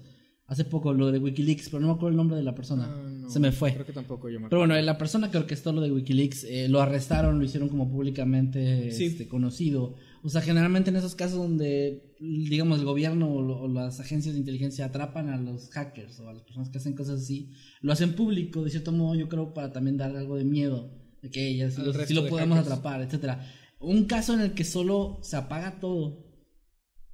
Pues, o sea, ¿qué pasó? O sea, ¿qué- qué si no los atraparon, o sea, me refiero, si siguieron con ellos, pero no los arrestaron ni lo hicieron público, ¿qué les hicieron? Sí. Y Que tanta información tenían como para que ni siquiera los arrestes. Aquí es, aquí es donde entra el dicho, el que nada debe, nada teme. Y al parecer, si, si, si- si no hubiera nada, si fue todo esto fuera un enorme circo lleno de falsedades, pues las empresas va contigo. O sea, ok, duérmete otro rato. Si no Si no nada que que Pero cuando, cuando todas esta- estas cadenas los denuncian, es porque hay algo que ocultar. Y si hay alguien que oculta cosas, es el gobierno de los Estados Unidos.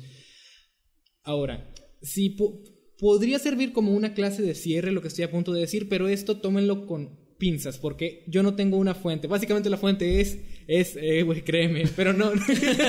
Esa es la fuente. Esa es la fuente. Quiero Eh, mandarle un saludo a nuestros amigos de Señales Podcast que están aquí este, presentes en el directo. Eh, saludos a ustedes. Vamos a estar haciendo algo pronto con ellos. Ya se, se enterarán. En cuanto a esto de las torres, de las torres gemelas, hace poco leí una teoría, de entre todas las teorías locas que existen, le- leí acerca de una que no conocía, creo, creo que es nueva, que dice que no hubo aviones tal cual en la, en la caída, sino que estos fueron puestos en vivo como en croma Como creo. y que fueron explosiones en croma en pantalla verde, o sea, Ah. como proyecciones en vivo y demostraron, hay un video en inglés, pero eh, supongo que pronto alguien hará la traducción de cómo se podría hacer esto en vivo con la tecnología de ese entonces.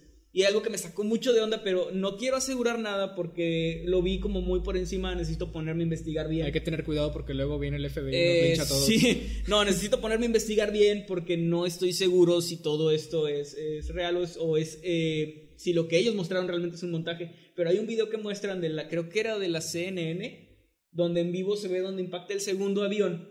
Y hay una parte, está la torre así, ¿no? Y supongo que pues de allá nos están viendo de frente, ¿no? Está la torre y se ve donde viene el avión, pero el avión viene como de, se supone que viene de, de lejos y se va acercando a la torre.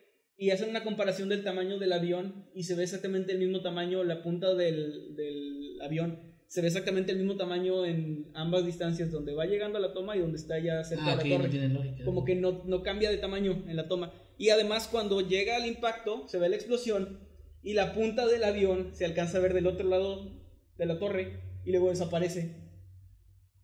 Como si fuera un layer, una, una Ah, capa. Ok, sí, sí, sí. Pero necesito ver si ese video en vivo realmente está así. O sea, necesito yo encontrar ese video en vivo Eh, de un canal y- oficial. y revisarlo o- porque puede ser también un montaje de estas personas. Claro, sí, claro. porque honestamente yo no había escuchado de lo que acabas de decir. No, yo tampoco. Hay un, un frame, perdón, es que, es que me, me acordé. Hay un frame donde está acercándose otro avión, creo que es en otra toma, y en un layer, la, en, perdón, en un cuadro, la cola del avión desaparece y en el otro aparece otra vez, como si fuera un error. Como una edición, sí. Un error de, de edición. Culpen Y a Jimmy. Hay algo que, hay algo, hacen una simulación en 3D de cómo, qué le pasaría un- a un avión al momento de estrellarse con una torre.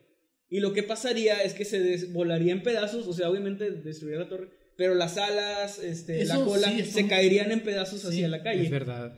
Y lo que pasó es que el avión se mete completamente a la Y torre explota. y explota adentro, lo que no tiene mucha lógica, porque la torre no era de papel, o sea, era de acero y de concreto súper cabrón para resistir vientos en, eh, a gran velocidad que estaba muy alta, muy altas las torres. Entonces, esta teoría se me hizo súper extraña, porque también me hace pensar, si hubo aviones secuestrados, o sea, si hubo gente que estaban en Perdió aviones, entonces, ¿dónde, si no, si no existieron esos aviones dentro de, la- de las tomas de las torres, ¿qué pasó? O sea, no sé yo si tal vez los secuestraron, los aterrizaron en algún lugar secreto y ya estoy especulando totalmente.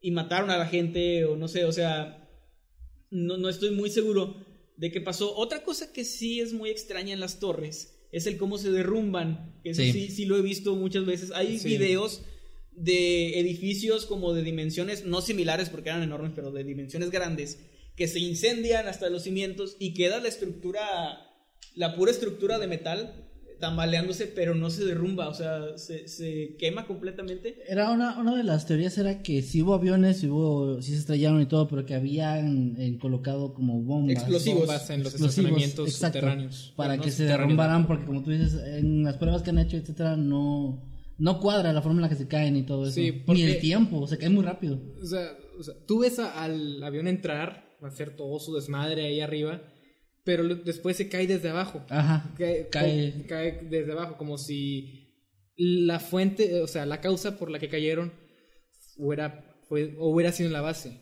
Sí. Y así pasa. Y me parece muy extraño. Y son muchas cosas las que se dicen respecto a este atentado. Y cuando tú tomas todas estas cosas en consideración y, la, y los pones en conjunto con, con eh, todo este asunto de estos hackers, pues sí da mucho en qué pensar. Y ahí es donde tomamos lo que dije que pusiéramos con un clip sobre la mesa. El dueño. eh, Ese, ese, el, pre- precisamente el día en que, en que los atentados ocurrieron, y hay que tomar en cuenta que el dueño de las torres siempre, todos los días, sin, sin falla, se presentaba a sus edificios, al menos una vez, al menos un rato. Pero ese día no fue porque tuvo una cita con el médico, muy convenientemente. La excusa perfecta para no ir, una cita con Ah, el médico. otro dato que yo desconocía y hace poco, de- mientras estaba viendo ese, esa eh, teoría de conspiración, me, me encontré con eh, un informe acerca de que en los 60s, eh, mientras estaba Kennedy en el poder, ya ven que tenían como que un problema ahí con Cuba, como que había tensión de misiles y todo ese rollo. El ministro de defensa, creo que era el, o sea, el, el güey a cargo de la defensa estadounidense, le presentó al presidente Kennedy una iniciativa de secuestrar aviones civiles, estrellarlos contra monumentos o, o sitios civiles Oh, Dios. y usarlo como excusa de que habían sido los cubanos para invadir Cuba.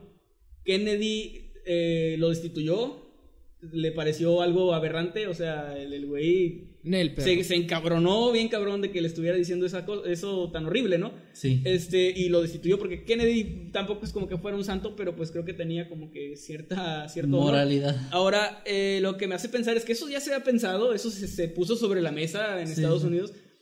Y Bush no era Kennedy, ni de cerca, Ni los que estaban alrededor. ni los que estaban con él. Entonces, sí, no es como una idea tan loca. Bueno, aquí nada más, eh, Hit Teorías y Fanfics, así se llama el usuario, nos donó 20 pesitos eh, y dice besos no homo. Gracias por lo Gracias, de no homo. gracias. Y gracias por los besitos. También aquí abajo está Angie Pizarro Díaz. No sé qué exactamente donó porque aquí dice CLP1000, pero lo que haya sido, pues muchas gracias. Este, ahí si nos pueden explicar qué es, sería genial. Bueno, hay una cosa con la que quiero concluir y es lo que iba a mencionar hace ratito. Hay un tipo de conclusión, pero como dije, tómenlo con pinzas porque esto lo vi solo en un par de comentarios regados a través de la web mientras estaba investigando sobre este tema.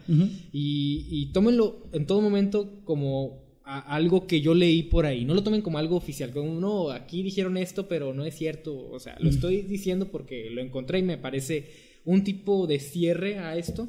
Y, y se dice, este, este, este par de comentarios dicen que el, el grupo de Dark Overload en realidad fue, fue, fue derribado por la policía, no por la policía, por, por, pues, por la agencia de inteligencia en Pensilvania.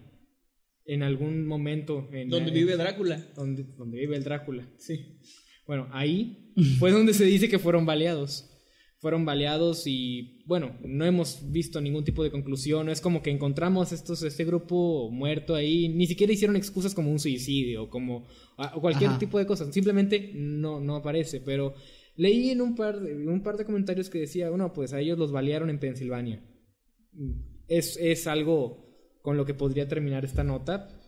Pero igual, tómenlo con, un- con unas pinzas porque que de eso a que sea en verdad que haya pasado, pues no lo sabemos. Ahí les va algo que no, obviamente no tiene nada que ver con, con algo oficial ni nada. Estoy solamente estoy especulando y es como mi perspectiva. Creo que algo inteligente que podrían haber hecho, ya que estas personas, el, el foco principal de un grupo así es mantenerse en anónimo, ¿no? Para que sus identidades no se revelen y por tanto no sea fácil dar con ellos. Una forma fácil, creo yo, de haber dado- terminado con todo esto es si los iban a asesinar, mantener como que las cuentas activas, como mantenerlos activos, de cierto modo para que la gente no se diera cuenta que ya no existen, o sea, que ya, ya no están. Pero es raro que incluso, o sea, desaparecer todas las cuentas y todo eso se ve como también de dos caras, se ve como que quisieron desaparecer porque ya, no sé, a lo mejor los estaban a punto de encontrar algo similar o que pues se deshicieron de ellos por completo. Pero eso da pie a que la gente especule. Entonces, no sé, ahí yo, yo no, no quiero sonar mal, pero si yo fuera un gobierno maligno, lo que haría es, es eso, o sea, matarlos, silenciarlos de esa forma y dejar sus cuentas activas hasta que un tiempo después, mm, con actores o quien sea, Wow. gente pagada los arresto. Serías peor que Bush. Y, y sí, nunca, me- nunca, qué miedo, güey. Nunca, nunca, nunca por me este hagan cabrón. presidente, por favor, porque eso fue lo que se me ocurrió ahorita, pero es todo lo que quería Pinche miedo. Bueno, pues con esto llegamos al final de los temas de esta noche. Ojalá que les hayan gustado. Para los que piden más temas de terror, recuerden que este podcast no es tal cual de terror. Hablamos de misterios, O sea, hablamos de sí, conspiraciones. sí puede haber algo de terror, pero no todo va a ser fantasmas, no todo va a ser... Sí. No son videos Sí, bueno. eh, normales del canal, digamos. Este, gracias. Nos esperamos aquí la próxima semana. Esto se hace cada sábado a las 8 de la noche, hora del centro de México. Y en Spotify se sube los domingos. En Spotify, en un ratito más va a estar ya disponible en la madrugada de, de mañana. Este, para que los que no lo hayan podido escuchar completo o algo así, lo pueden ver aquí en YouTube ya subido o lo pueden ver en Spotify. Si estás escuchando esto en Spotify, por favor, danos follow ahí para crecer un poquito. Eh, la semana pasada llegamos al top de 120. 40 y algo, llegamos como al 120, Ah, creo. sí, oh, o 125. Que puede parecer no, no mucho, pero para nosotros fue muy especial porque es una plataforma donde somos nuevos. Así que estamos muy felices. Únanse al grupo de Facebook. Estamos como. Eh, ¿Cómo estamos en Noctámbulos? Podcast. Noctámbulos Tengan Podcast. cuidado porque hay otro de Noctámbulos que no somos nosotros. Sí, Noctámbulos Podcast. Ahí van a ver eh, pues el logo de, de la calabrita que está por allá. Está ahí, ahí está. Aquí arriba, aquí. Este, así Ay, que. Aquí. Bueno, Bueno, eh, así que ahí los encuentran en Facebook para que pongan ahí, no sé, memes o lo que quieran, de lo que quieran que hablemos. Estamos tomando muy en cuenta sus sugerencias y todos los, los temas. Y pues bueno, gracias Kevin, Maye, gracias Little Jimmy este, por acompañarnos. Esperamos vernos la próxima semana. No sé, eh, a las redes sociales. perdón. Las redes sociales, sí, a mí me pueden seguir en todos lados como arroba Kevin Masketman, Twitter, Instagram, Facebook y todas las demás. Este, ahí únanse por favor. Eh, Maye, ¿algo quieres agregar o tus redes, algo? No. bueno, eh, Jimmy, tus redes. Bueno, pueden encontrarme en YouTube como, pues, como Little Jimmy, un canal dedicado a los videojuegos, nada que ver con el terror, pero ah, si les interesa, ahí va a estar. También me pueden encontrar en Twitter como arroba el, el, pero como L en inglés. La L. El, el Jimmy YT de YouTube. El Jimmy YouTube. Ahí, Ok. Así me pueden encontrar. Porque así está más simple al parecer. Porque así está más simple porque vi que los pasados era todo un lío el tratar de explicar, no, pues es XX y tal cual. Ok.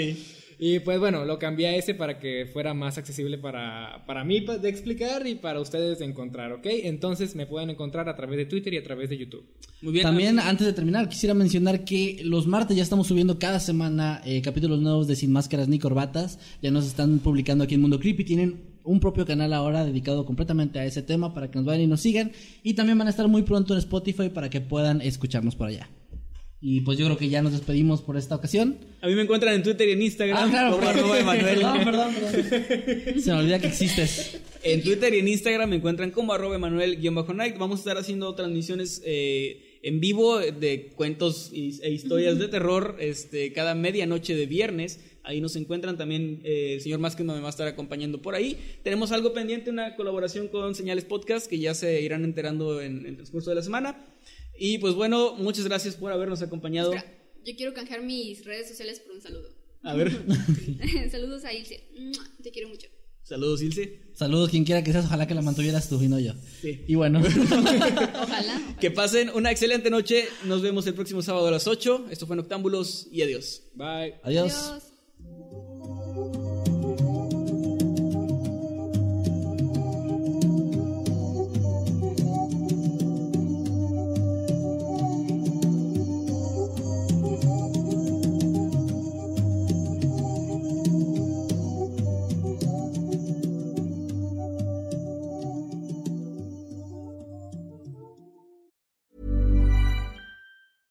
Ever catch yourself eating the same flavorless dinner three days in a row? Dreaming of something better? Well, HelloFresh is your guilt free dream come true, baby. It's me, Kiki Palmer. Let's wake up those taste buds with hot, juicy pecan crusted chicken or garlic butter shrimp scampi. Mm. Hello Fresh. Stop dreaming of all the delicious possibilities and dig in at HelloFresh.com. Let's get this dinner party started.